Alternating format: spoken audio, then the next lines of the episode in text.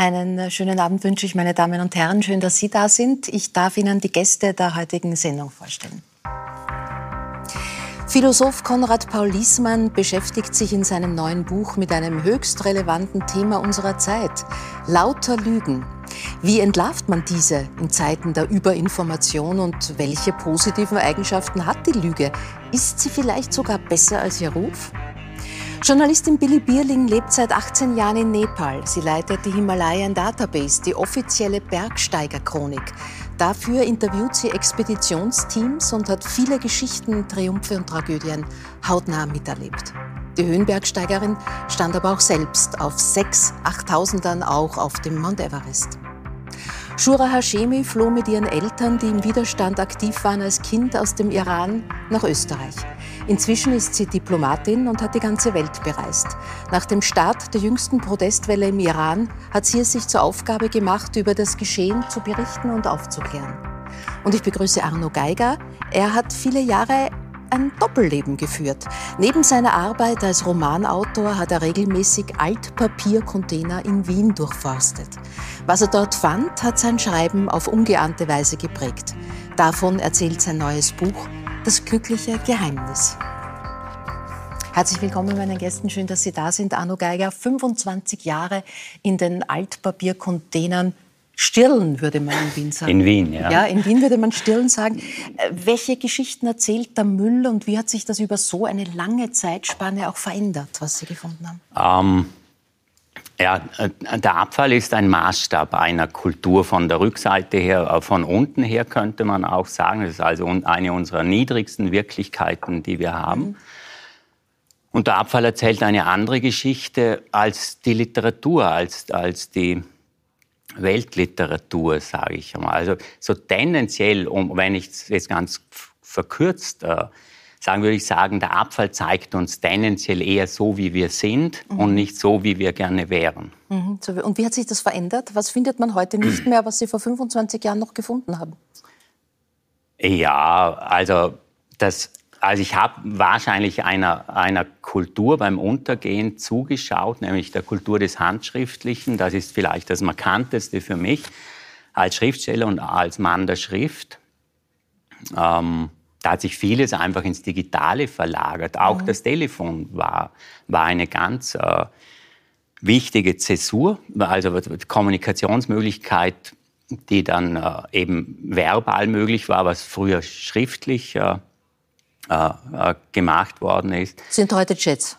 Ja, also der Chat kommt vielleicht dem Telefon eben dann auch näher, weil man eine schnelle Antwort mhm. erhält, während im Brief ist man schon sehr stark auf sich selbst zurückgeworfen, weil eine unmittelbare Reaktion äh, nicht zu erwarten ist. Äh, und teilweise hat das Wochen gedauert. Äh, also der Brief hat etwas Monologischeres. Mhm. Das Internet ist viel mehr Kommunikation, direkte mhm. Kommunikation.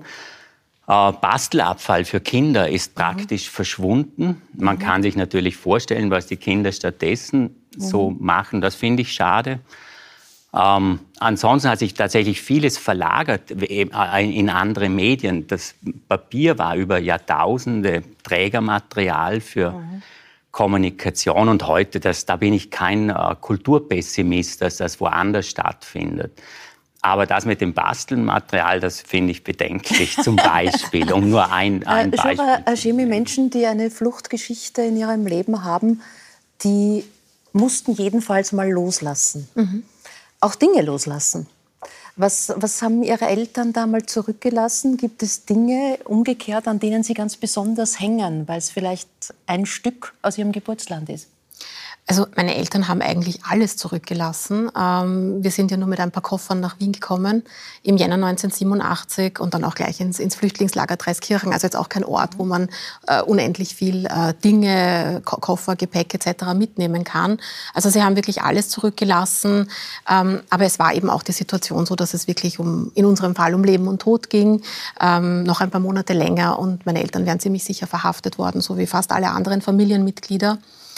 Ähm, woran sie sehr hängen, also meine Mutter hängt, äh, die, die, hat zum Teil von ihrer eigenen Mutter so Stickereien. Das mhm.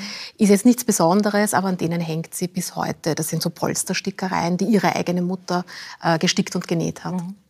Professor Liesmann, Sie feiern im April den 70. Geburtstag. Arno Geiger schreibt an einer Stelle in seinem Buch, man muss sich fragen, ob man ein erfülltes oder ein angefülltes Leben hat. Äh, welche Antwort würden Sie für sich finden? Es ist einerseits eine gute Frage, andererseits äh, fühle ich mich noch zu jung, um diese Frage zu beantworten. Äh, aber natürlich wäre, wäre das erfüllte Leben äh, das Ziel oder der, der, der Maßstab, um das es ginge. Ich kann das schwer beurteilen oder noch schwer beurteilen, noch nicht beurteilen, wie das jetzt in meinem Leben war. Aber ich habe doch eher das äh, Gefühl, äh, ehrlicherweise, wenn man jetzt sozusagen nicht diplomatisch lügen will, mhm. äh, ehrlicherweise hat sich das äh, bis zu einem gewissen Grad die Waage gehalten. Ja, ich habe bei sehr vielen Momenten, gerade auch beim Schreiben äh, das Gefühl gehabt, das ist eine Form von Erfüllung. Und bei sehr vielen Dingen, gerade die auch mit dem akademischen Alltag zu tun haben, mhm. mit Administration, mit äh, Reformen, mit Studienplänen und dergleichen mehr, was eher angefüllt mhm. und nicht sehr erfüllt und schon gar nicht erfüllend. Wie schaut es mit, mit, dem Angefüllten im tatsächlichen Sinne aus? Also brauchen Sie zum Schreiben, zum Denken viel leeren Platz, einen leeren Schreibtisch? Können Sie Bücher wegwerfen? Äh, Arno Geiger schreibt, das Wegwerfen ist eine Kulturtechnik, die es zum Leben, zum Überleben braucht. Können Sie es? Äh, wegwerfen ja, aber nicht Bücher. Äh, zumindest kann ich das noch nicht. Ja? Mhm. Äh, obwohl ich meine Einstellung, ich bemerke es, meine Einstellung langsam ändere äh, zu meiner Bibliothek. Äh, vor allem, weil mir klar wird, äh, ich werde sie nicht mehr auslesen äh, können. Ja, das sind Bücher, die stehen zwar da, aber sie sind offensichtlich nicht mehr für mich da, obwohl mhm. sie in meiner mhm. Äh, Bibliothek, in meiner Wohnung stehen. Aber ich würde sie trotzdem nicht wegwerfen. Äh, Im Gegensatz äh, zu digitalen Exemplaren, ne, die kann man relativ schnell löschen, weil äh, analoge Bücher, ähnliches Phänomen wie äh, das mit dem äh, sozusagen Papier, mit der Papierqualität und dem handschriftlichen Schreiben, äh, analoge Bücher sind einfach, auch wenn man sie nicht gelesen hat, Bestandteil einer Biografie. Äh, das heißt also, wann habe ich es gekauft, warum habe ich es gekauft, ja, mit welcher Intention äh, mhm. habe ich es gekauft. Da knüpfen sich so viele Erinnerungen ähm, äh, daran, äh, die mit mir, mit meinem Leben zu tun haben. Die wegzugeben, hieß immer dann auch ein Stück meines Lebens wegzugeben. Ich mhm. weiß schon, man muss irgendwann einmal Abschied nehmen äh, von allem und es ist eine alte philosophische mhm. Äh, Weisheit, sein Herz an nichts zu hängen, was mhm. einem genommen werden kann und es wird uns letztlich alles genommen. Also bleiben wir in einer gewissen mhm. Distanz dazu. Aber auf der anderen Seite heißt äh, diese Form von Abschied ja immer auch etwas vorwegnehmen äh, des äh, Weglegens, des Weggebens, des Loslassens, des Abgebens, was an sich noch da ist. Mhm. Das heißt, ich kokettiere vielleicht mit dem Wegwerfen von Büchern und man ertappt sich natürlich auch bei den ähm, pikanten Gedanken, wer wäre, was wäre das Erste, was weg muss, mhm. ja, was weg kann, was weg soll. Soll man Zeitgeist in Konjunkturen äh, folgen. Ich war ja mal knapp dran, so nach 1989, wie viele, meine wunderschöne, vollständige äh, Marx-Engels-Gesamtausgabe mhm. wegzuwerfen. Er hat's ich habe es nicht getan. er hat es gefunden. Ich habe es nicht getan. Ich weiß nicht, ob ich es mitgenommen habe. und, jetzt, äh, und jetzt lese ich zu einem Vergnügen, dass Marx ein riesiges Revival feiert, ja. gerade auch in der Ökologie- und Klimadiskussion. Der ökologische Marx äh, wird entdeckt und ich denke mir, na, ich war damals Sie schon haben, Sie haben am richtigen schon Fahrt und gut, dass ich es nicht weggeworfen habe. Billy Billing, Sie leben in Kathmandu, ein Hotspot für Bergsteiger und man weiß, dass es kommen immer mehr Menschen. Damit wird aber auch das Thema Müll ein immer relevanteres. Ähm, wie schaut das äh, dort aus? Also in Kathmandu, jetzt, wenn wir mal in der Hauptstadt Nepals bleiben, sieht es furchtbar aus. Also ähm, der Müll, ich meine, das ist ja auch eine, eine, eine Bildungssache. Wir schauen, wir, wir trennen unseren Müll, wir, wir schauen, dass wir so wenig Müll wie möglich produzieren. Und in Nepal ist es noch ganz anders. Ne? Also die haben auch noch wahnsinnig viel Plastik und dann liegt wirklich, die Leute schmeißen auch wirklich manchmal noch ihr Zeug aus dem Fenster. Bei mir hinterm Haus ist so ein kleiner Bach, ja, und der ist voll Müll. Und es ist traurig, ja. Und ich denke mir, das ist der Lebensraum der Menschen, die den aber nicht, nicht wertschätzen. Ich, ich, weiß nicht, woran es liegt. Und klar, wenn wir dann an die hohen Berge schauen, ja. ich meine, der Everest ist natürlich immer im Spotlight, weil er der höchste Berg der Welt ist. Aber wir sehen aber, Bilder, dass eine Müllhalde geworden ist. Ja, aber wenn man ans Basislager geht, da geht's eigentlich, weil es eigentlich sehr gut reguliert ist. Natürlich, mhm. wenn man auf 7300, auf 8000 Meter geht, ja, am Südsattel, ähm, natürlich, da sind nicht mehr so viel alte Sauerstoffflaschen, weil da bekommen die Sherpas relativ viel Geld, wenn man die wieder runterbringt, weil die sind mhm. sehr teuer. Aber natürlich alte Zelte und, und, und wo der Mensch ist, gibt es Müll. Ähm, aber es ist natürlich am Everest wird immer über den Everest wird's immer wieder berichtet, aber es gibt ganz viel kleinere Berge in Nepal, wo es auch einfach genau ein Problem ist. Mhm. Und ich will das um Gottes Willen nicht entschuldigen. Jeder sollte das wieder mit runternehmen, ja, was er mit hochnimmt. Das Problem ist, wenn man da oben mal war und man weiß, man muss jetzt wieder runter und man hat ganz, ganz wenig Kraft, dann ist es einem in dem Moment nicht mehr so wichtig. Ja, mir ist es ganz wichtig, dass ich wirklich hinter mir aufräume. Aber wenn du so erschöpft bist, ne, aber ist keine Entschuldigung natürlich, aber es hilft natürlich nicht. Ne? Anno Geiger, Billy Bierling ähm, arbeitet hm. als Chronistin, als Bergsteiger-Chronistin seit 2004 in der Himalaya Data Base, seit 2016 in leitender Funktion. Das heißt, sie schreibt die Geschichten der Menschen auf, die darauf wollen und im besten Fall auch wieder runterkommen danach. Ähm, als ich das las, dachte ich mir, das muss Ihnen gut gefallen. Sie haben Ihr Studium abgeschlossen mit Reisetexten aus dem Spätmittelalter. Ja. Äh, da ist irgendwie so, da schwebt eine ähnliche Idee drüber, oder? Ja, also bei, bei meiner Diplomarbeit, ich, also da ging es um die Selbstwahrnehmung in der Fremde. Ja. Das hat eigentlich auch was sehr grundsätzlich äh, Menschliches. Also wie nehme ich mich wahr im Angesicht des Fremden, auch der Herausforderung. Natürlich, also für, für viele Menschen stelle ich mir vor, ist das ein großer Lebenstraum, Himalaya, äh, Mount Everest und mhm. dann dort zu sein. Und ich kann mir schon denken, dass man mh, hm, auch auf der Suche nach sich selber ist in dieser Extremsituation und das aufzuzeichnen.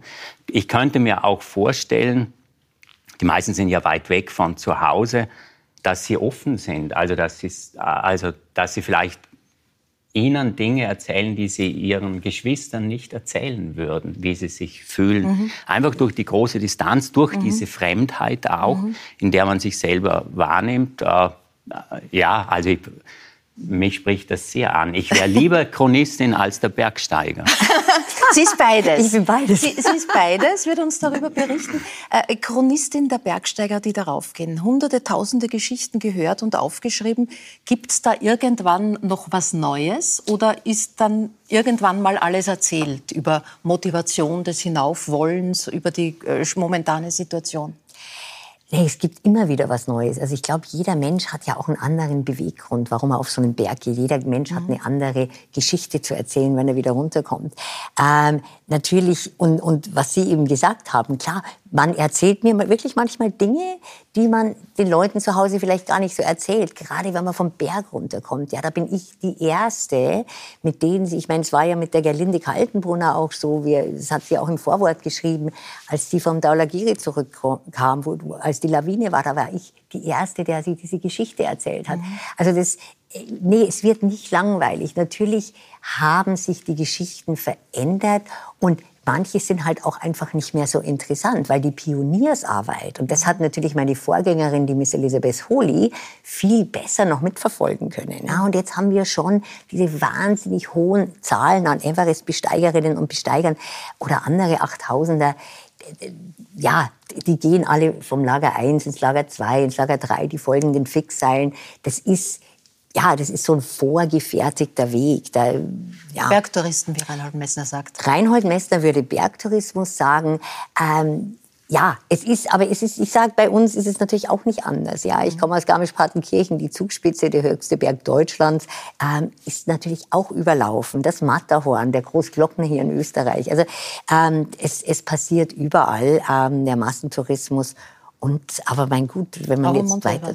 Das heißt, Vollständigkeit dieser Chronik kann heute kein Thema mehr sein? Sie ist, ja, wir versuchen unser Bestes. Ja. Und Miss Huli hat auch ihr Bestes versucht. Aber zum Beispiel am Mount Everest, den kann man ja von der chinesischen oder tibetischen Seite aus besteigen und von der nepalesischen Seite.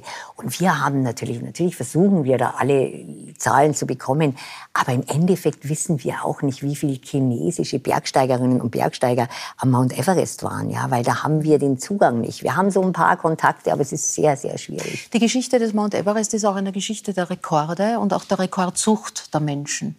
Ähm, Jetzt weiß man, Reinhold Messner, Peter Habeler und äh, Kollegen waren die ersten dann ohne Sauerstoff. Das war so ein Rekord und so, ein, so ein, eine wichtige Zahl. Was folgten für Rekorde und welche kann es heute noch geben? Welche speziellen Nischen suchen sich da die Menschen noch? Ja, es wird natürlich immer schwieriger. Ne? Also die Rekorde, die, die Menschen sehen zum Beispiel, ja, ich bin die erste Frau aus Weißrussland, die oben war. Oder für mich ist das jetzt kein Rekord. Das ist jetzt ein man hat keinen Rekord erstellt, nur weil man die Erste ist. Natürlich, ja. ich war auch die erste Deutsche auf dem Manaslu und auf dem Lotse, aber ich sehe das nicht als Rekord. Mhm. Und äh, ja, es wird immer schwieriger. Ähm, und die waren Alpinistinnen und Alpinisten, die jetzt noch neue Routen machen. Es gibt zum Beispiel das Fantasy Ridge am Everest. Ja, das mhm. wurde noch nie bestiegen. Aber die sind natürlich schwer zu finden. Und dann gibt's natürlich, ja, die Leute sind unheimlich innovativ. Ja, also die erste Stewardess, ich hatte wirklich mal eine junge Inderin, die hat mich gefragt, ob sie Stewardess. die Frau mit den längsten Haaren am Everest mhm. war. Ne? Also der erste Veganer. Ähm, aber da sage ich, ich meine, gut, wir können ja nicht anfangen, äh, vegan, glutenfrei, Vegetarier, Raucher, nicht Raucher. Ist, ist, aber ich glaube, die Stewardess wollen auch am Mount Everest Flugbegleiterinnen heute genannt werden. äh, der erste Mal in der Unterhose. Hatten wir auch schon, aber der hat es nicht geschafft, der Wim Hof. Aber der kam bis 6400 Meter ähm, mit seiner Unterhose, aber er hatte äh, Bergstiefel an. Ja, ja, also es gibt schon. Und ich meine, klar, wir hatten den Mark Inglis, ähm, der hatte... Ähm, Mark Inglis, der war blind, ähm, ohne Arme, ohne Beine. Ja, ja, also es ist, ähm, ich, ich nehme auch einfach an, weil der Everest, man wird schon immer noch bewundert. Ja, der Everest ist der höchste Berg der Welt und ja. man sagt, ah, die war auf dem Mount Everest. Aber man muss jetzt noch ein bisschen was draufsetzen. Es mhm. muss noch ein bisschen mehr sein. Mhm. Oder wir machen den Everest und noch schnell einen anderen 8000er. Also. Und dann kannten Sie all diese Geschichten und mit all diesen Geschichten im Rucksack sind Sie selber rauf. Bin ich selber? Und, ich bin auch mitgeschwommen. Und waren auch die erste Frau äh, äh aus Deutschland, die auf der Südroute äh, den, äh, den Mount Everest äh, bestiegen und vor allem auch wieder heil zurückgekommen ja. ist wenn man alles weiß, war es dann oben noch, noch ein besonderes Gefühl oder ja. Eh alles schon klar? Ja, nee, für mich war das, also ich bin da schon auch mitgeschwommen dann irgendwann, weil, Entschuldigung, ich habe natürlich alle Leute, Menschen gesehen, die hochgehen und, und wieder runterkommen und haben gedacht, ach, das könnte ich ja auch. Und dann bin ich dann auch irgendwann hoch und, und für mich war es schon was ganz Besonderes. Ich mhm. stand plötzlich am Südsattel und ich habe mir gedacht, ich habe das Wort Südsattel schon so oft geschrieben und jetzt stehe ich da selbst. Ja, und als ich dann am Gipfel war, natürlich war das schon ein wahnsinniges Erfolgserlebnis und ich war ganz selig, dass ich da oben stehen durfte. Ja, dass ich das, ich meine, da sind ja so viele ähm, Dinge, die es einem verwehren können. Aber ähm, ich bin gut hochgekommen und wieder gut runtergekommen. Und nein, es war schon was ganz Besonderes und es wird mich auch mein Leben lang begleiten. Sie haben ein spannendes Buch über all diese Geschichten geschrieben. Ich habe ein Rad in Kathmandu, heißt es. Das heißt, Sie sind dort mit dem Fahrrad unterwegs in den Straßen von äh, Kathmandu, um die Bergsteiger aufzusuchen, die dann eben äh, die Besteigung vor oder nach sich haben. Äh, äh erzählen Sie uns kurz diese Stimmung. Sind dort viele Räder unterwegs? Sind Sie eine Exotin? Ja, also ich bin natürlich mit meinem Mountainbike schon. Nee, nee Exotin bin ich nicht. Ja, also inzwischen gibt es ja auch wirklich auch viele Nepalesen, die das Mountainbiken jetzt zum Beispiel Beispiel als, als Sport machen. Und dann gibt es natürlich die Nepalesen mit ihren alten indischen Fahrrädern, die, was weiß ich, 20 Käfige mit Hühnern auf dem Fahrrad haben oder, oder 150 Hocker. Also das Fahrrad ist schon gehört schon zum, zum Stadtbild Kathmandus. Und für mich ist es natürlich das beste Fortbewegungsmittel. Also wir haben uns vorhin schon unterhalten und für mich ist das Fahrrad bedeutet Freiheit. Das Fahrrad bedeutet Unabhängigkeit. Miss Elizabeth Holy hatte einen Käfer und die hat halt teilweise 20 Minuten länger zum Interview gebraucht als ich mit meinem Fahrrad, weil der Verkehr ja. in Kathmandu stockt. Aber er ist langsam. Also ich wäre immer wieder gefragt, ist es jetzt nicht gefährlich? Weil er ist so langsam und man muss halt, ja. über die Jahre hat man das gelernt, sich da so durch zu, zu wurscheln. Und ja, wenn ich pünktlich sein will, dann kann ich wirklich nur mit meinem Fahrrad dahin und ich bin froh, dass ich es noch habe. Es ist jetzt 18 Jahre alt. Sie sitzen hier mit zwei passionierten Fahrradfahrern am Tisch, Herr Professor. Bei Ihnen weiß man, dass Sie gerne am Rennrad sitzen, bis zu 8000 Kilometer im Jahr unterwegs sind. Das Fahrrad auch zum Reisen, wäre das ein Thema für Sie? Oder ist es ein äh, reines Sportgerät? Also für mich ist es, war es ein reines Sportgerät. Äh, jetzt sage ich eher, es ist ein Meditations, eine Meditationshilfe. Mhm. Ähm, äh, und äh, ja, ich habe schon auch solche, solche Reisen unternommen mit Rucksack und dann äh, durchquert man äh, größere Landstriche. Auch mit dem Rennrad geht ja das mhm. ganz gut. Man kann sich auch organisieren. Äh, aber das ist ähm, sozusagen, ich habe gewisse Vorbehalte gegen diese äh, organisierten äh, Formen des, des Fahrradfahrens.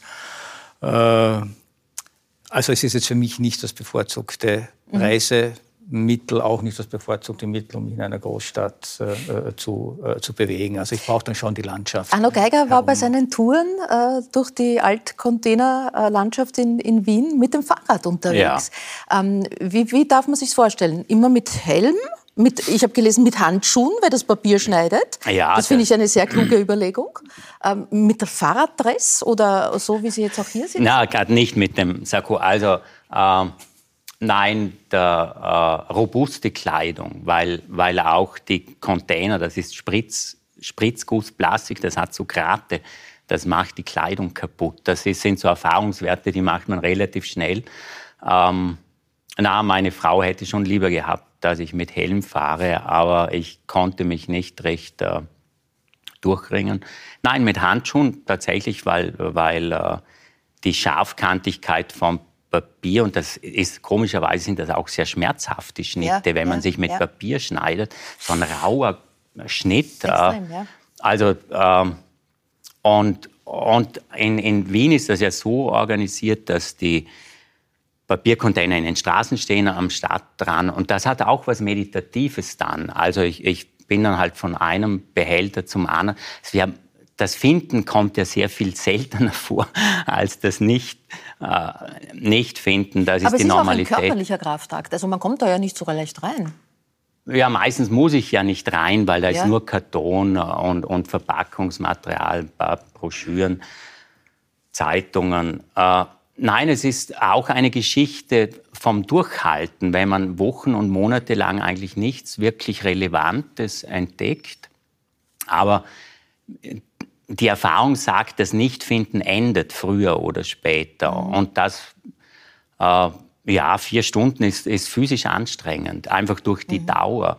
Gleichzeitig ist es, hat es was unglaublich Befreiendes. Mhm. Äh, Sie haben es ja, und das äh, kann man im Buch dann nachlesen, es ist der Rahmen dieses äh, Romans, den Sie das glückliche Geheimnis genannt haben, äh, nicht nur als Inspiration für Ihre schriftstellerische Tätigkeit gemacht, sondern einfach auch, um es zu verkaufen am Flohmarkt. Also in der Zeit, als Sie noch kein erfolgreicher Schriftsteller waren, haben Sie besonders wertvolle Stücke, die offenbar mhm. auch dabei waren, am Flohmarkt äh, äh, ver ja. verkauft. Ja, ja, man darf nicht vergessen, wie jung ich war. Ich war noch Student, als ich ja. das angefangen habe mit sehr ungewisser Zukunftsperspektive. Ich wollte Schriftsteller werden und als vorsichtiger Mensch war ich mir dessen bewusst, dass das schief gehen kann. Also auch ökonomisch, sozial. Also dass ich mhm. das werde, was man einen verkrachten Künstler nennt. Ähm, mhm. Und ich war um, um uh, jeden kleinen Zuverdienst froh. Und wenn ich dann ja von der Briefmarkensammlung mhm. über alte Grafiken, äh, wertvolle Bücher, also in, äh, ich habe Inkunabeln, also Bücher aus dem 16. Jahrhundert. Ähm, die Leute werfen diese Dinge, glaube ich, weg im Wissen darum, dass sie wertvoll mhm. sind. Sie wollen sie einfach nur loswerden. Also das sind so äh, Bilanz wegwerfen, also entsorgen, sich einer Sorge entledigen. entledigen ja. Sie wollen das einfach loswerden und sagen, mhm. wurscht, bei mir ist es jetzt weg und wenn es jemand anderer herausnimmt, ja Jetzt sind aber zum Beispiel Tagebücher oder Briefwechsel was ungemein Intimes, was sehr Privates. Steht Ihnen das zu, da einzudringen oder ist es ab dem Moment, wo es Müll ist, eben nicht mehr Privatsache? Ich glaube, das sind die, die beiden Aspekte, die Sie hier nennen und es ist eben Ansichtssache. Äh, in meinem Verständnis wird es im öffentlichen Raum für, äh, weggeworfen und verwandelt sich in Müll also in Abfall. Es gibt im Abfall nichts Privates, wenn das für alle frei zugänglich ist. Aber es ist mir schon klar, dass es, dass es Lebenszeugnisse sind, äh, sehr in, intime äh, Lebenszeugnisse auch. Aber gleichzeitig, ich kenne diese Menschen nicht. Äh, das meiste hat posthumen Charakter, wird nach dem Tod weggeworfen. Es wird auch nicht von denen weggeworfen, die das geschrieben haben, die da viel Liebe, viel Zeit, viel Aufwand hineingelegt äh, haben und dann vor die Wahl gestellt, ob Klopapier daraus gemacht wird oder ob ein Mensch noch wirklich auch als Mensch davon profitieren kann, muss man sich entscheiden. Und man kann zu zwei äh, Antworten kommen. Ja, es soll Klopapier daraus gemacht werden oder äh, ja, das hat jetzt ein zweites Leben oder ein drittes Leben. Äh, die einen sammeln Pfandflaschen im öffentlichen Raum oder retten Lebensmittel. Und ich, bei mir es sind halt geistige Dinge Lebensmittel. Mhm. Es ist äh, ein Buch über Ihre Verwandlung vom jungen Mann, der Schriftsteller werden wollte, bis zum Erfolgsautor. Es ist ein Buch über das Loslassen, über das Weglassen. Es ist ein Buch mit biografischen Zügen. Es ist ein Buch über die Liebe in weiten Teilen. Sie geben da sehr viel von, von sich preis. Ähm, wie fand sie Ihre Frau? Hatte sie Mitspracherecht? Durfte sie das ja, Manuskript unbedingt. vorher lesen und sagen, das nicht, das schon? Ähm, das, das durfte sie, aber das hat sie nicht gemacht, ähm, weil sie sagt, äh, das ist wichtig, dass man Erfahrungen teilt. Und das war auch die Erfahrung, die ich gemacht habe mit den Funden aus dem Altpapier, dass ich mich oft so beschenkt und bereichert gefühlt habe, wenn jemand sich äh, unverkrampft hinstellt äh, und freimütig berichtet. Und meine Frau sagt von wegen, das geht niemandem etwas an. Das Gegenteil ist der Fall. Das geht alle etwas an. Wie, also wie, wie lebt man eine Paarbeziehung? Warum sind die einen unglücklich, die anderen glücklich? Wie geht man mit Krisen um?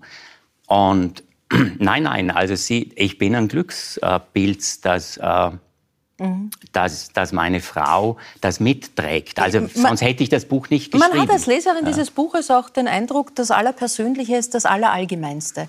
Also Ihre Geschichte ist, ist auch ja. meine Geschichte. Ja, und genau. vielleicht ist es auch ja. deshalb so erfolgreich, weil die Menschen da und dort und überall sich, äh, sich wiederfinden können. Und Sie ja auch noch einen wichtigen Hinweis geben an einer Stelle, Stimmt denn das alles, was Sie uns erzählen? Okay. Ja, ich habe mich um Aufrichtigkeit bemüht, aber es ist meine subjektive Sicht, meine subjektive Sicht. Aber tatsächlich, beim autobiografischen Schreiben ist es so, man schreibt, obwohl man irrt. Also mhm. ich kann autobiografisch nicht schreiben, ohne mich zu irren, mhm. weil es nur meine Perspektive ist. Ich würde es nicht direkt Lüge nennen, aber Irrtum. Das ist eine Frage, Herr Professor Liesmann, die in Liebesbeziehungen genauso stimmt wie in der Politik. Wenn man nicht die Wahrheit sagt, lügt man dann schon? Ja, ähm, es ist ja ganz schön, dass Arno Geiger jetzt darauf hingewiesen hat. Es gibt ja Nuancen, sagen wir es mal so, der Unwahrheit. Ja, mhm. Es kann ein Irrtum sein.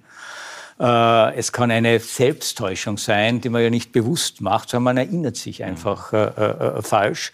Äh, es kann gerade bei einem Schriftsteller, also ich traue ja keinem Schriftsteller, wenn dort steht Roman, ist das für mich ein Roman. Da kann der hundertmal behaupten, es ist mein Leben, es ist ein mhm. Roman. Ja, also für Autobiografien gilt ja immer sozusagen das, der, der goethische Titel Dichtung und Wahrheit. Ja, und wie die mhm. miteinander vermengt, äh, vermengt sind, bleibe mal äh, dahingestellt.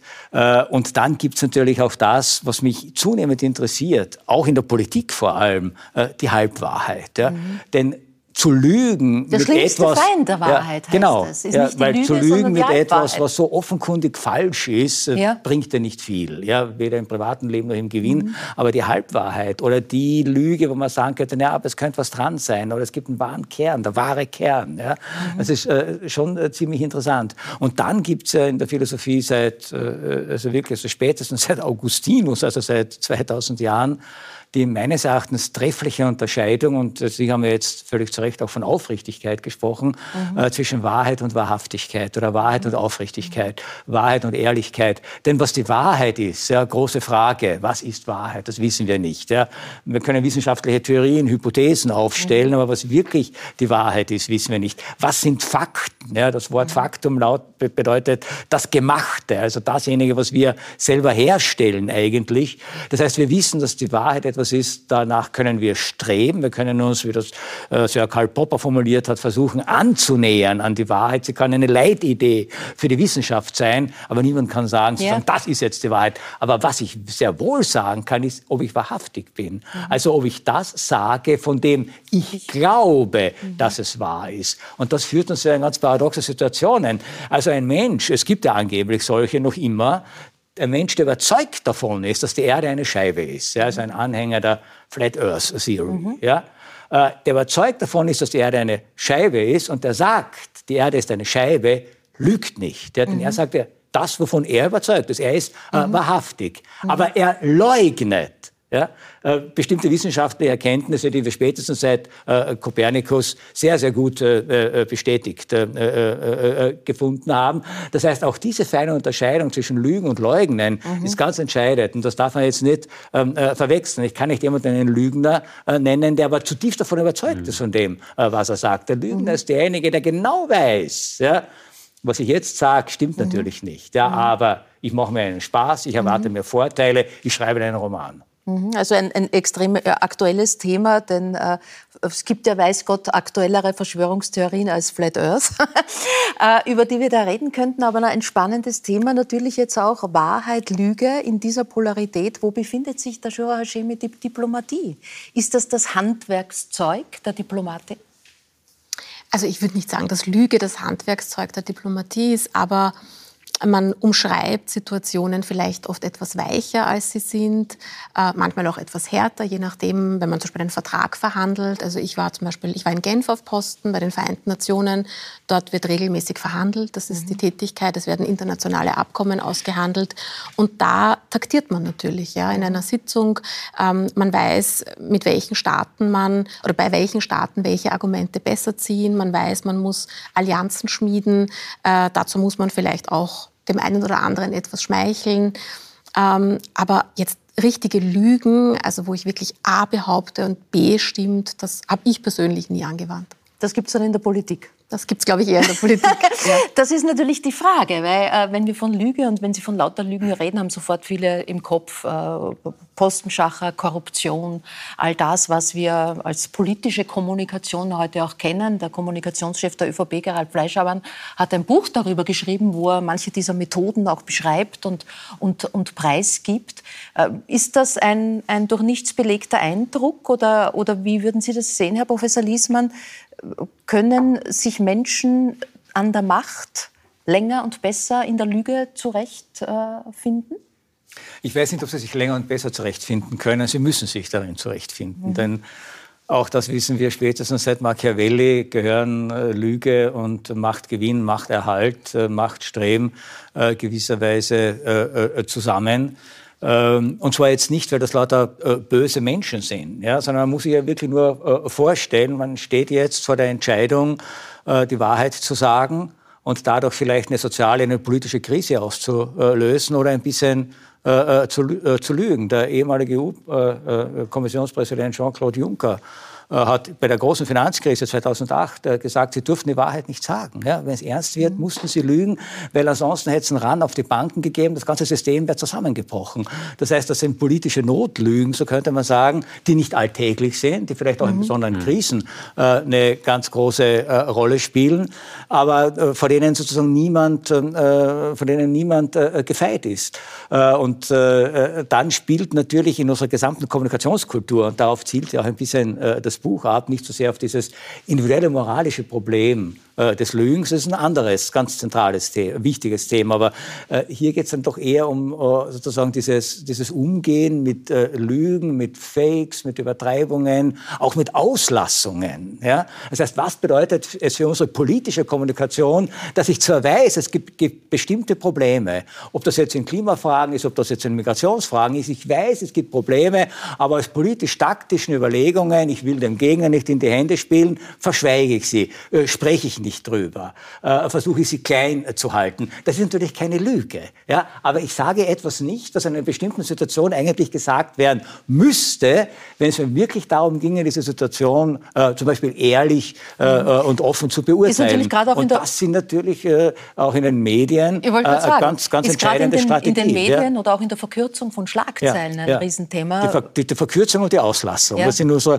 wahrscheinlich mindestens so relevante Probleme wie die einfache äh, Falschnachricht oder äh, das, äh, die, die gefakte Nachricht, das gefakte Interview, äh, die erfundene Reportage. Das haben wir mhm. alles äh, in, den, letzten Jahren mhm. Äh, erlebt. Konrad Paul Liesmann schreibt, dass wir alle bis zu 200 Mal am Tag lügen. Nein, nicht ich schreibe das, das haben Psychologen das sagen Psychologen. festgestellt. Naja, also ich und man muss aber dazu sagen, dass die einen sehr weiten äh, Begriff ja, von Lüge haben. Ich wollte sagen, fühlen Sie sich da angesprochen? Ist, äh 200 Mal kommt mir zu viel vor. für, für mein, für, 198. Ja, vielleicht eher.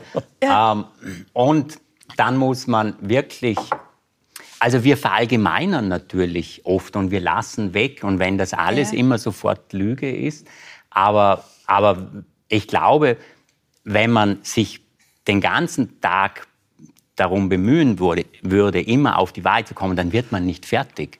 Also wir müssen verkürzen, das ist auch Alltagsgeschäft. Genau. Mhm. Genau, ja. Äh, ein wichtiges Thema, das wir bei lauter Lügeln verhandeln müssen, gerade bei einer Weltlage wie der, wie wir sie im Moment vorfinden, ist das Thema Propaganda. Also Lügen ist gleich Kriegsführung. Das Erste, was im Krieg stirbt, ist die Wahrheit, heißt es auch. Ähm, welche Chancen hat man oder sehen Sie da heute in einer Zeit der, der ständigen Überinformation für sich selbst überhaupt noch rauszufinden, äh, was stimmt, was stimmt nicht, was ist eben nicht nur wahrhaftig, sondern was ist wahr. Also ich glaube, wenn man ehrlich ist, äh, muss man zugeben, dass man da relativ wenig Chancen hat. Ja. Äh, natürlich sind wir angewiesen, gerade bei Dingen, wo man nicht selbst unmittelbar teilnimmt, ja, sondern wo berichtet wird darüber in den Medien, in den Zeitungen, auf den äh, Social-Media-Kanälen, äh, ist man darauf angewiesen, wie vertrauenswürdig äh, sind diese Quellen. Ja? Wer sind die Autoren? Mit welchen Intentionen, welchen Absichten werden hier noch Nachrichten lanciert? andere eben erst gar nicht gebracht. Ähm, wir können gar nicht anders, um uns hier zurechtzufinden, als bestimmten Nachrichtenportalen, bestimmten Medien äh, mit einem gewissen Vertrauensvorschuss äh, zu mhm. begegnen äh, und einfach darauf zu vertrauen und zu hoffen, dass wir nicht von vorn bis hinten belogen wird, sondern dass zumindest relevante Teile tatsächlich stimmen. wie wir aus der Geschichte wissen, ist natürlich bei politischen Auseinandersetzungen, gar bei Kriegen, Propaganda ein ganz wesentliches Instrument, übrigens auch immer äh, äh, gewesen. Es wurde erst im 20. Jahrhundert, so könnte man sagen, äh, systematisiert und mhm. äh, psychologisch auch erforscht, wie Propaganda äh, hier äh, funktioniert. Und wahrscheinlich wird man wirklich aufdecken, können, was tatsächlich geschehen ist, was wirklich an verschiedenen Meldungen, egal jetzt von welcher Partei, von welcher Seite, äh, stimmte und was nicht, eine Aufgabe sein, die erst die Historiker der künftigen Jahrzehnte und Jahrhunderte mhm. äh, erforschen können. Man muss sich ja vorstellen, äh, dass wir noch heute, äh, jetzt 70 Jahre nach Ende des Zweiten Weltkrieges. Ja, eine ganze Reihe noch von Forschungen notwendig haben, um wirklich herauszufinden, was in bestimmten äh, äh, Bereichen hier äh, geschehen ist, äh, wie Nationalsozialismus, wie Faschismus, wie Stalinismus funktioniert hat. Ja, also gerade Stichwort Stalinismus interessiert uns jetzt wieder, weil Putin sich mhm. wieder in diese Tradition stellt, offensichtlich, ist für viele von uns einfach ein, ein, ein dunkles Fleck. Das ist dunkles Fleck, das, ein dunkler Fleck Aspekt des historischen Bewusstseins. Äh, aber das war eine Zeit, ja, wo wir nicht in, wie bei der alten äh, Geschichtsforschung im Abfall wühlen müssen, um herauszufinden, was die gegessen haben, sondern da war es eine Zeit, wo es komplette Korrespondenzen gibt, wo es Tondokumente gibt, wo es mhm. Filmdokumente mhm. gibt, äh, äh, wo es Protokolle äh, gibt. Da müsste man denken, da wissen wir doch sofort, was los war. Nein, wir wissen es nicht. Wir wissen es bis heute nicht äh, genau, äh, was los war. Äh, das heißt also, dieses, dieses Gefühl, ich lebe hier, ich lese meine zwei Lieblingszeitungen und ich weiß, was in der Welt passiert, ist wahrscheinlich eine der größten Selbsttäuschungen, denen wir unterliegen mhm. können. das ist jetzt kein Aufruf, nichts mehr zu glauben und alles für Lüge zu halten, aber es ist ein Aufruf, sozusagen sich der Begrenztheit, der Möglichkeit unseres Wissens über die eigene Zeit, mhm. in der wir leben, bewusst zu werden. Mhm, und da, da, dafür Punkt. plädiere ich auch in diesem ja. Buch. Billy Birling, stimmt denn das, was die Menschen Ihnen erzählen? Hat das, ist das wichtig für Sie? Oder hm. muss eine Geschichte nur gut sein? Äh, nein, also für die Himalayan Database, wenn wir davon sprechen, ist es natürlich schon wichtig, weil wir wollen natürlich, dass unsere Daten stimmen. Aber ich sage es immer so ein bisschen anders. Es gibt natürlich schon auch Menschen, die die Wahrheit verdrehen. Ja? Ähm, und wir gehen jetzt an diese Interviews hin ähm, mit dem Vertrauen, dass die Leute uns die Wahrheit oder wie immer man das äh, definieren will, erzählen. Es kann natürlich auch sein, dass jemand oben war und sich auch nicht mehr selber ganz sicher war. Also es gibt schon ganz viele Varianten. Ne? Aber es Aber kann auch sein, dass wer sich eine Geschichte ausdenkt. Das kann auch sein. Und da versuchen wir natürlich schon, den Leuten irgendwie zu helfen, die, die Wahrheit zu finden. Oder es gibt zum Beispiel mhm. jemand, der sagt, oh, ich war am Gipfel und dann ähm, kommen Sie und sagen, also Billy hat so und so gesagt, der war auf dem Gipfel. Ich glaube nicht, ich habe den unter dem Gipfel gesehen, der war so sehr müde. Dann stellen wir natürlich schon an, äh, Nachforschungen an. Also wir, wir versuchen wirklich die Wahrheit mhm. zu zu erfassen. Aber ich gehe wirklich, und vielleicht ist es naiv, aber ich glaube wirklich dran, dass mir die meisten Menschen, die ich interviewe, die Wahrheit erzählen. Aha. Also ich möchte, ja. Darf ich nur eine, ja? ja? das interessiert mich jetzt, ja, ja. wie das ist, äh, gerade beim Extrembergsteigen, wenn, wenn Krisensituationen sind. Mhm. Ich kann mich erinnern, dass es eine jahrzehntelange Debatte äh, darüber gegeben hat, was ist wirklich passiert bei dem, bei dem Bergunglück, wo Reinhold Messner mit seinem Bruder unterwegs war und der Bruder ums mhm. Leben gekommen ist. Mhm. Ja? Das heißt also, erzählt dann der Überlebende tatsächlich die Wahrheit? Äh, erzählt er die Wahrheit nur dann, wenn er überzeugt davon ist, keine Mitschuld zu tragen, äh, erzählt das anders, wenn die Situation unklar war. Äh, ich weiß es nicht, aber das werden Standardsituationen sein, wenn man selber davon erzählt, wie viele auch um Leben, äh, ums Leben kommen. Was überzähl, äh, erzählen dann Überlebenden äh, äh, von ihren Möglichkeiten, zum Beispiel jemandem zu helfen? Ja, erzählen sie da immer die Wahrheit? Kann ich mir ehrlich gesagt nicht vorstellen. Also es gibt zwei Dinge. Man darf nicht vergessen, dass über 8000 Meter die Welt einfach auch ein bisschen anders ist. Ja. Und ich, ich, ich, die Leute, ich meine, gerade wenn sie ein, höhenkrank werden, ein Hirnödem haben, man kann sich Dinge auch nicht mehr, man kann sich auch nicht mehr so erinnern. Also das ist alles keine Entschuldigung, aber man darf das wirklich nicht vergessen, ja. Und da oben sind Extremsituationen. Und ich sehe schon immer, es wird sehr viel verurteilt, aber es wird viel verurteilt von Menschen, die noch nie da oben waren. Und es ist für alles keine Entschuldigung. Es geht aber um ich sag man, man um Feststellung, ja, oder oder, oder einfach ja. oder es nicht verstehen, ja. weil man kann, wenn man da selber nicht oben war, dann kann man es mhm. nicht verstehen. Aber noch ganz kurz, ich habe ja. auch, was ich natürlich auch manchmal interessant finde, ich spreche mit zwei Personen, die waren auf der gleichen Expedition und die sehen alles ganz anders. Da habe ich zwei verschiedene Geschichten und ich denke mir, ja, also die waren ja. jetzt aber bestimmt nicht so. Also es, es ist an sich gemäß dem chinesischen Sprichwort, das sagt, es gibt drei Wahrheiten: meine, deine und die richtige. Genau. Äh, letzte Frage, bevor wir dann die Geschichte von Shura Hashimi, die ja wohl sehr spannend ist, noch hören äh, werden. Der positive Effekt äh, der Lüge, denn Sie beschäftigen sich ja sehr viel auch mit Nietzsche und der gesteht der Lüge auch positive Eigenschaften zu. Ist sie vielleicht eigentlich eh besser als, als Ihr Ruf bei uns? Äh, nein, sie ist nicht besser als ihr Ruf, aber man muss sozusagen auch äh, anerkennen, äh, dass äh, sozusagen die Lüge bestimmte gemeinsame Wurzeln hat mit anderen Möglichkeiten des Menschen, die wir sehr schätzen, zum Beispiel Fantasie zu entwickeln. Ja? Mhm. Ein guter Lügner muss eine gute Fantasie haben, denn seine Geschichten müssen ja wahrhaftig mhm. klingen, sie müssen ja plausibel sein, sie dürfen nicht äh, plump sein. Äh, weil Sie Nietzsche erwähnt haben, Nietzsche zählte die Lüge auch zu einer der Urformen der Kunst, ja, des mhm. Fingierens mhm. äh, äh ja. einer, einer erfundenen Welt. Der, ja. der, Künstler ist jemand, der behauptet, es, hat etwas, es ist etwas geschehen, was nicht äh, geschehen ist. Ja? Es wäre natürlich naiv, einem Künstler das vorzuwerfen, dass er gelogen hat. Ja, Sie etwa erinnert an die Debatten äh, um einen meiner Lieblingsschriftsteller, Karl May, der man schon zu Lebzeit, Lebzeiten vorgeworfen hat, diese ganzen Geschichten, die er sich da ausgedacht äh, hat im Wilden Westen, im äh, Vorderen Orient, äh, sind alle erlogen gewesen. Ja, was soll ein Dichter anders machen äh, als Lügen? Er ist ja kein äh, Reporter. Aber eine blühende Fantasie mhm. führt uns dann natürlich langsam an die Grenze, wo man sagen kann, naja, jetzt ist es mhm. vielleicht schon nicht mehr mhm. äh, authentisch und äh, wahrhaftig. Oder denken wir an etwas, was unser Leben doch wirklich vom Aufwachen bis zum Schlafengehen bestimmt, äh, nämlich dass, äh, äh, ich würde jetzt fast martialisch sagen, bombardiert werden mit Werbung. Ja? Wer hält denn Werbung wirklich für wahr? Wir alle wissen, da wird übertrieben, da wird vorgegaukelt, da werden Geschichten erfunden, nur um uns dazu bringen, mhm. äh, ein Produkt zu kaufen, das nichts von dem imstande ist zu halten, was uns die Werbung versprochen äh, hat. Das heißt, das sind natürlich Lügen, die wir augenzwinkend akzeptieren, wenn wir sie durchschauen. Wir sind nicht so naiv, äh, wirklich zu glauben, dass alle meine Probleme gelöst sind, ja. wenn ich ein bestimmtes Joghurt äh, äh, äh, trinke. aber es sind natürlich Augustinus, der damals Pressesprecher, würde man heute sagen, des Weströmischen römischen Kaisers war, ähm, äh, hat das gesagt, dass natürlich jede Form von Übertreibung, von politischer Propaganda, von Werbung, von äh, Mit falschen Argumenten äh, in die Nähe der Lüge äh, mhm. zu rücken ist. Aber das ist auch mit einer gewissen ähm, sozusagen Perfektion, mit einer gewissen äh, Artificialität, mit einer gewissen äh, äh, Anreicherung, ein Raffinement äh, zu gestalten. Und da könnte man sagen, da kann man natürlich dann auch wieder was äh, lernen mhm. davon. Und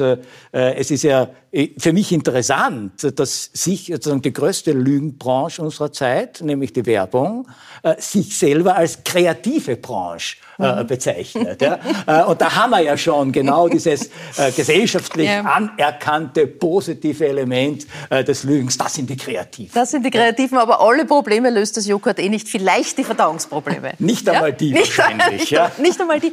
Shura Schemi, äh, Herr Professor Liesmann hat gerade ausgeführt, wie schwer es ist, äh, Informationen zu glauben, all das, was uns täglich begegnet, überhaupt richtig einzuordnen in der Zeit, in der wir leben. Das ist aber genau das, was Sie tun. Das Bereitstellen das Filtern, das Kommentieren, das Einordnen all der Informationen, die Sie aus dem Iran, Ihrem Geburtsland bekommen.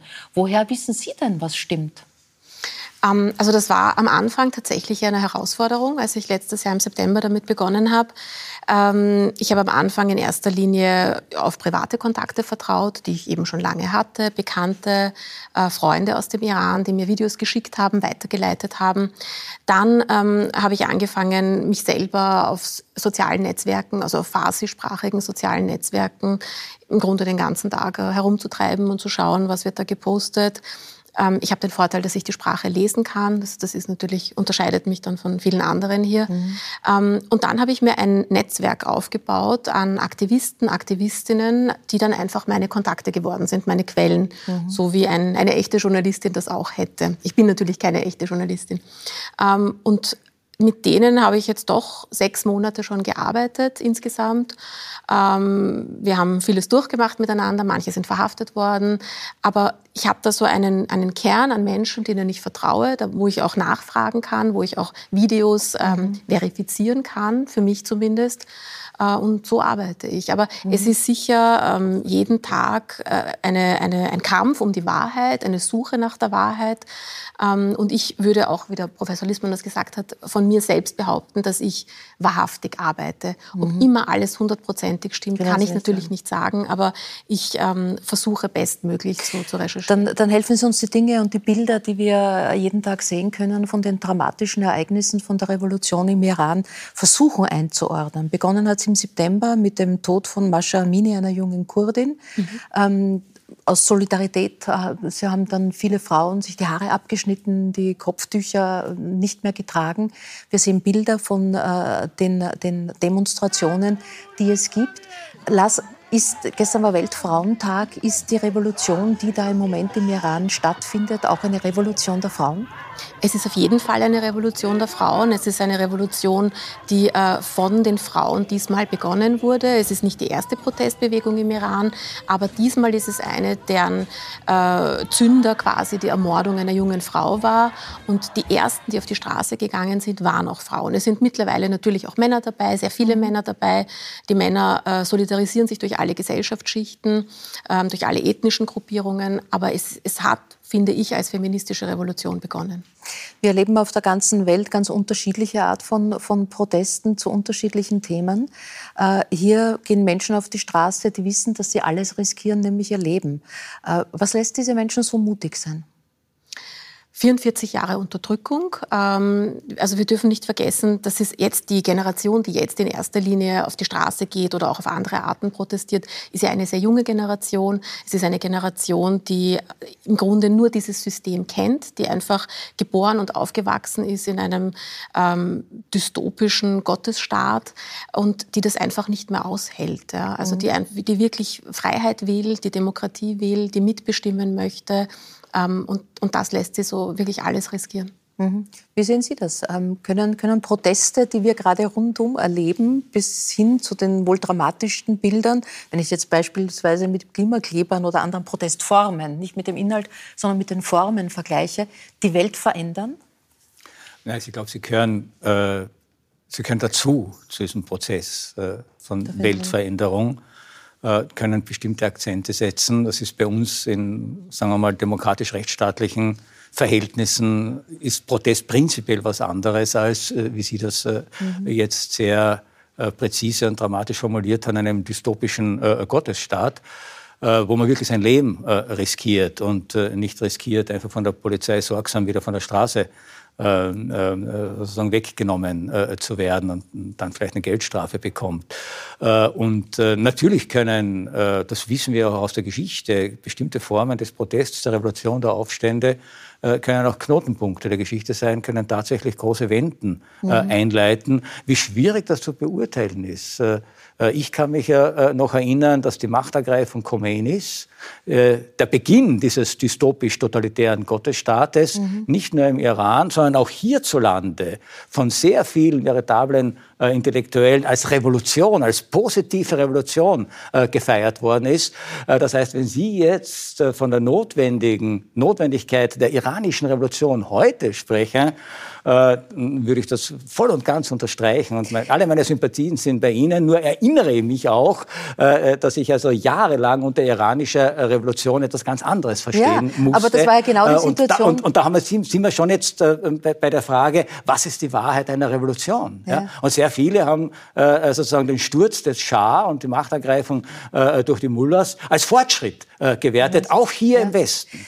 Ja? Äh, das war ja genau die Situation, als Ihre Eltern mit Ihnen damals das Land äh, verlassen haben, als eigentlich alle Ihre Hoffnungen, die in der Revolution äh, damals waren, enttäuscht wurden. Mhm. Ähm, mit, mit, mit welchen Vorstellungen haben damals Ihre Eltern an dieser Revolution teilgehabt? Also meine Eltern, ähm, das ist ein ganz interessanter Verlauf. Meine Eltern haben bereits gegen den Schah äh, gekämpft, waren im Widerstand gegen den Schah, waren beide in einer linken Guerilla-Bewegung aktiv. Ähm, es waren damals Studenten in Teheran, wurden auch verhaftet, gefoltert ähm, und haben diese Revolution mitgetragen, so wie viele, muss man ehrlich sagen, linke, säkulare, progressive Kräfte, auch bürgerliche Kräfte natürlich. Und ähm, sie sehen das bis heute so, dass ihnen ihre Revolution eigentlich weggenommen wurde, ja, dass sie über den Tisch gezogen wurden. Mhm.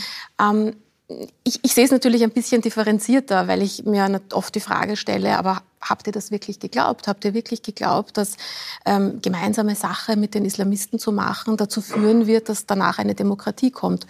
Ähm, und ich stelle da auch sehr harte Fragen, weil das für mich tatsächlich nicht so klar ist, äh, diese, diese Unterstützung damals. Aber so wird das weitreichend gesehen, dass ihnen mhm. das weggenommen wurde und dass sie betrogen wurden.